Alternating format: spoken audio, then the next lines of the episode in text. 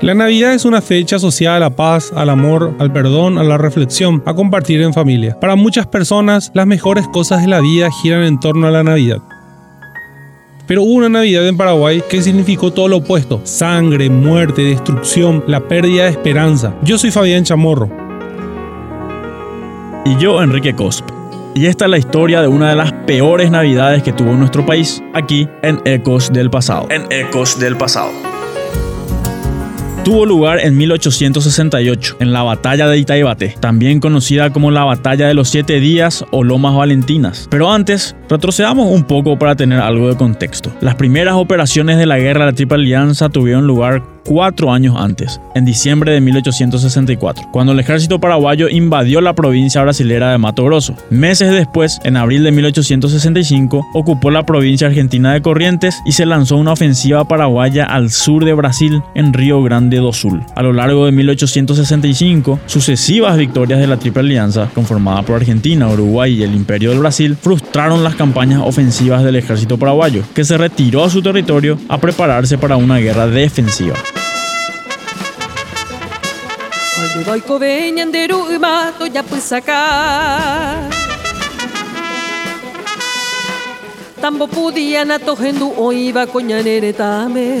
Las tropas aliadas desembarcaron en Paraguay recién en abril de 1866, o sea, 16 meses después de los primeros combates. A partir de allí se desarrolló una intensa y furiosa pulseada entre los años 1866 y 1868, cuando los paraguayos intentaron contener el avance aliado en el sur del país, en el actual departamento de Ñembucú, mientras los aliados buscaron conquistar la fortaleza de Humaitá, que era el centro de la defensa paraguaya y servía como un candado que le cerraba el río a la flota brasilera. Después de mucha resistencia del lado paraguayo, Humaitá finalmente cayó a fines de julio de 1868, no mediante la presión de las armas en un combate directo, sino mediante la presión del hambre, que obligó a hacer una difícil evacuación a través del Chaco. Después de perder Humaitá, el mariscal López tuvo que buscar una nueva posición donde establecer una línea defensiva. En un primer momento, esa línea defensiva se estableció a orillas del río Tebicuaré, hoy distrito de Villafranca pero como no se podía defender muy bien, López y su ejército se retiraron mucho más al norte y construyeron trincheras detrás del arroyo Piquisiri que cruza los actuales municipios de Nueva Italia y Villeta. La idea era impedir, con la ayuda del arroyo y de trincheras bien defendidas detrás de sus orillas, que los ejércitos aliados puedan marchar hasta Asunción. Mantener quietos a los aliados durante mucho tiempo de manera similar a como se hizo en Humaitá y sus alrededores. Pero no funcionó. Los aliados se ingeniaron para evitar chocar de manera directa contra el arroyo y las trincheras. Construyeron secretamente un gran camino al otro lado del río Paraguay, en el Chaco, actual territorio de Formosa. Cuando López se enteró, ya era demasiado tarde. Sus enemigos lograron cruzar el río desde el Chaco, desembarcando más al norte de su cuartel, en San Antonio. Desde ahí podían marchar hacia el sur y atacar a las espaldas, por así decirlo, de las trincheras paraguayas, que fueron construidas de tal manera que sean efectivas para repeler un ataque desde el sur, no desde el norte. Maiti poco care, cotuñare, ripami. Las fuerzas paraguayas se apuraron para construir nuevas trincheras que apunten hacia el norte, en la colina de Itabaté, que se encuentra actualmente en Villeta. Allí estaba el cuartel general del mariscal. Para ganar tiempo, López ordenó que se defienda un puente que los brasileros debían cruzar obligatoriamente. Allí se dio la batalla del Torono el 6 de diciembre de 1868. Luego de horas de combate, los brasileros quedaron dueños del puente, pero al costo de 3.000 bajas, entre muertos y heridos, varios de ellos oficiales. Las bajas paraguayas apenas pasaron de las 1.200. Esperando un resultado similar, el mariscal ordenó que se defienda un segundo puente, esta vez sobre el arroyo Abal. A pesar del consejo de varios oficiales paraguayos que advirtieron de la imposibilidad de defender esa posición, López decidió continuar con el plan. Allí tuvo lugar la batalla de Abal el 11 de diciembre de 1868. Este combate fue desastroso para el ejército nacional, que además de enfrentarse a fuerzas muy superiores en número, eran 22.000 brasileros contra 5.500 paraguayos. También tuvo la mala suerte y la inclemencia del tiempo, quien utilizó la mayoría de los fusiles paraguayos. Las armas brasileras más modernas, sí funcionaron a pesar de la lluvia. Casi todos los paraguayos murieron o cayeron prisioneros.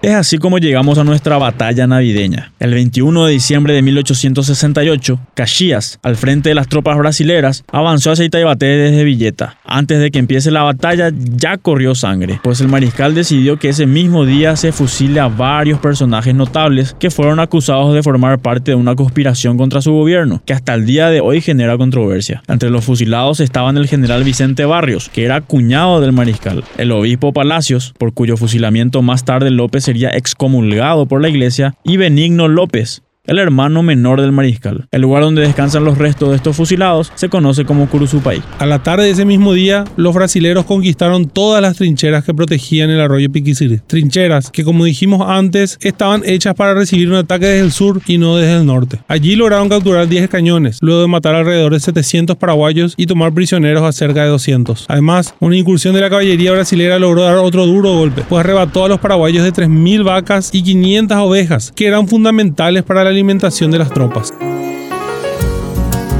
pero no pudieron impedir que los paraguayos que sobrevivieron al ataque a las trincheras de Pequisiri vayan a reforzar Angostura, a orillas del río Paraguay, donde fuerzas al mando del coronel George Thompson molestaban el paso de los barcos aliados sobre el río. George Thompson no te sonará muy paraguayo, y es porque efectivamente era inglés, pero aún así recibió el inusual honor de ser nombrado coronel y comandar tropas paraguayas. Otros sobrevivientes fueron a reforzar el cuartel general del mariscal en la colina de Itaibate. Las fuerzas de Caxias se lanzaron al ataque sobre Itaibate, esperando que con esa ataque al fin se acabaría la guerra. Sin embargo, terminó el día con sus esperanzas defraudadas. Los primeros batallones brasileños en avanzar tuvieron que sufrir el fuego de los cañones paraguayos. Citamos parte de la descripción que dio el coronel Juan Crisóstomo Centurión, testigo de estos hechos, sobre el primer ataque. Abro cita. Los batallones, se refiere a los batallones brasileños, que venían por delante formando cabeza, rodaron por tierra hechos pedazos, volando por los aires fragmentos de cuerpos humanos. Y el el suelo convertido en un reguero de sangre. Fin de la cita.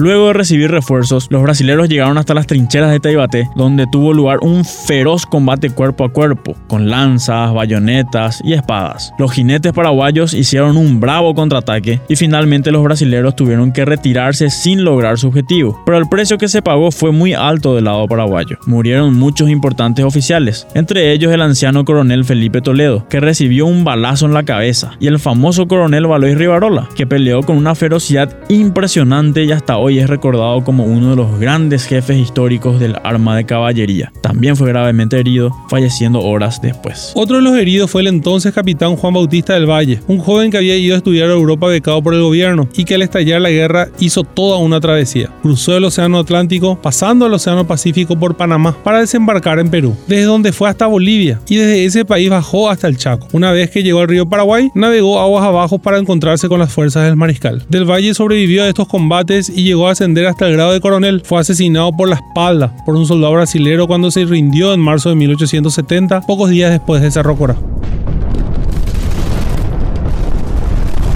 Ese 21 de diciembre, los brasileros tampoco la sacaron barata respecto a sus oficiales. El general Andrade Neves, más conocido como el Barón del Triunfo, fue gravemente herido durante el ataque. Esta fue la guerra que se cobró la vida de más generales brasileros en toda la historia, al menos nueve generales en toda la contienda. Y si bien es difícil contar con cifras muy exactas, pues varían según cada autor, algunas fuentes señalan que los brasileros perdieron más de 4.000 hombres ese día, mientras que los paraguayos aproximadamente 8.000 brasileños siguieron disparando sin cesar contra el campamento de López a lo largo de toda la noche. Así, lo que debía ser una batalla corta que daría fin a la guerra, finalmente se convirtió en una carnicería de 7 días. Y como veremos después, tampoco dio fin a la guerra. Los combates, ya de por sí horrendos, tuvieron un agravante. Gran parte del ejército paraguayo, a esas alturas, incluía contingentes importantes de niños. Días antes de la batalla había llegado el nuevo ministro plenipotenciario de Estados Unidos, lo que hoy llamaríamos un embajador, Martin McMahon,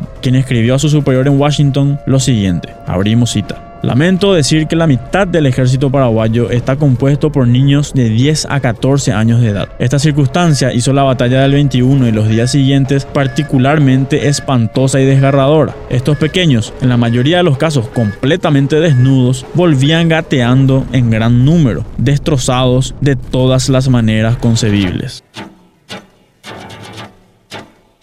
En los dos días siguientes, 22 y 23 de diciembre, llegaron algunos refuerzos paraguayos, más o menos 1.600 combatientes, desde el campamento de Cerro León, desde Capucú y otras poblaciones cercanas. En la madrugada del 23 de diciembre, considerando que esta podía ser la batalla final, Francisco Solano López escribió su testamento, en el cual dejó todos sus bienes a Madame Lynch. El 24 de diciembre a la mañana llegó una nota desde el campamento aliado. En esa nota los jefes aliados intimaron a López a rendirse en un plazo de 12 horas. Lo hicieron responsable por toda la sangre que fue derramada hasta entonces y por la sangre que correría a raudales si no se rendía. También le echaron en cara que los recursos de los aliados eran muy superiores a los suyos. López se negó rotundamente y respondió en otra nota que estaba dispuesto a discutir la finalización de la guerra sobre bases honorables para todos los beligerantes, pero no estaba dispuesto a aceptar una intimación de rendición. Cito parte de la nota que decía cuanto sigue. Vuestras excelencias tienen a bien a noticiarme el conocimiento que tienen de los recursos de que actualmente pueda disponer, creyendo que también puedo tenerlo de la fuerza numérica del ejército aliado y de sus recursos cada día crecientes. Yo no tengo ese conocimiento, pero tengo la experiencia de más de cuatro años de que la fuerza numérica y esos recursos nunca han impuesto a la negación y bravura del soldado paraguayo, que se bate con la resolución del ciudadano honrado y del hombre cristiano, que abre una ancha tumba en su patria antes que verla ni siquiera humillada. El día siguiente, el 25, era una fecha doblemente especial, era el día de la Navidad y se celebraba el aniversario de la Declaración Oficial de la Independencia Nacional, declarada durante el gobierno de Carlos Antonio López en 1844. Así que el 25 de diciembre era un día de fiesta nacional, promovida por el gobierno incluso en medio de la guerra. Pero ese triste 25, por primera vez en muchos años, no hubo festejos ni por Navidad ni por el aniversario de la Declaración de Independencia. Esa Navidad arrancó con violencia. Desde las 6 de la mañana, 46 cañones aliados empezaron un bombardeo terrible. Hubo lluvia en algunos momentos del día y aún así los cañonazos sobre las posiciones paraguayas no pararon. Algunos batallones brasileros avanzaron hacia las trincheras paraguayas y hubo cientos de bajas en ambos bandos. El día siguiente fue un poco más de lo mismo.